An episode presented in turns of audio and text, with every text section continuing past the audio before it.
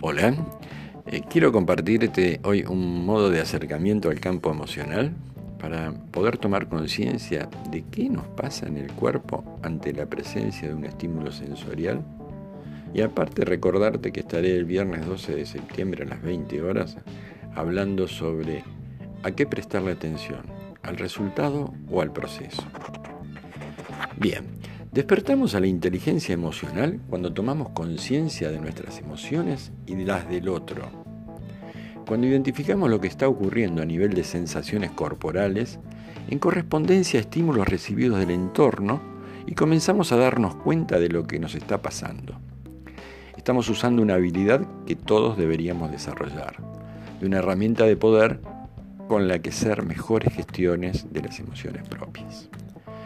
Cabe decir, no obstante, que tal operación no es sencilla. La experiencia emocional es heterogénea, imprevisible y por momentos caótica. Es común escuchar a personas que evidencian su abatimiento expresando las clásicas frases ah, de nadie me entiende, es como si llevara el peso del mundo a mis espaldas, estoy agotado, lo único que hago en todo el día es llorar. Sin embargo, estas expresiones rara vez se evidencian en una auténtica conciencia emocional ahí donde poder identificar qué hay detrás de mi tristeza, qué se esconde tras mi cansancio persistente. Hacer una reflexión constante sobre lo que sentimos y lo que hay detrás de nuestros estados anímicos impacta directamente en nuestro bienestar. Aún más, nos facilita adecuadas estrategias para hacer frente a posibles depresiones y otros trastornos psicológicos. Todos necesitamos, por tanto, desarrollar una auténtica conciencia emocional. Estas serían algunas de las razones que lo justifican. Reconocer mis estados de ánimo y reflexionar sobre ellos para tomar mejores decisiones. Reconocer a su vez las emociones de los demás para relacionarnos mejor. La conciencia emocional nos permite también establecer límites, poner filtros para atender nuestras necesidades e invertir así en bienestar, integridad y calidad de vida también nos ayuda a conocernos mejor. Por otro lado, es importante destacar que las personas que hacen uso de una buena conciencia emocional tienen un riesgo menor de desarrollar cualquier tipo de sintomatología ansiosa o depresiva. Poder reflexionar sobre tus emociones, darles nombres y canalizarlas a tu favor te permitirá sin duda ser más competente socialmente e incluso académicamente. No obstante, también es necesario recordar que todos nosotros, sin importar la edad, podemos y debemos invertir tiempo y esfuerzo en practicar esta área de la inteligencia emocional, esta herramienta del bienestar donde poder ser emocionalmente conscientes. Reconocer la sensación nos lleva al impacto fisiológico del que tomar conciencia.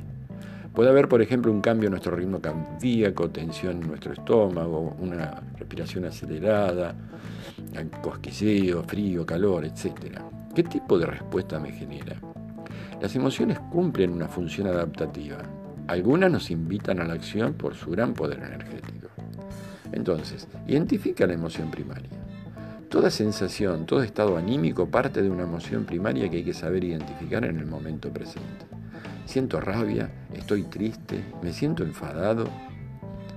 Aceptar las emociones displacenteras no es sencillo porque detrás de una emoción primaria hay todo un ovillo de nudos, todo un laberinto de rincones oscuros que hay que saber iluminar, reconocer y definir. A veces, tras la tristeza, lo que hay es frustración, rabia y decepción. A veces, tras mi enojo, está el demonio de un dolor persistente por algo no conseguido, algo perdido o no resuelto. Para concluir, como vemos, dar forma y alzarnos como personas verdaderamente competentes en estas estrategias puede revertir de forma directa y positiva nuestro bienestar. La conciencia emocional es la batuta para orquestar una vida más feliz, la brújula que nos llevará a un norte más satisfactorio donde conocernos mejor y tener mayor control sobre nuestra realidad. Pongámosla en práctica. Gracias por tu escucha.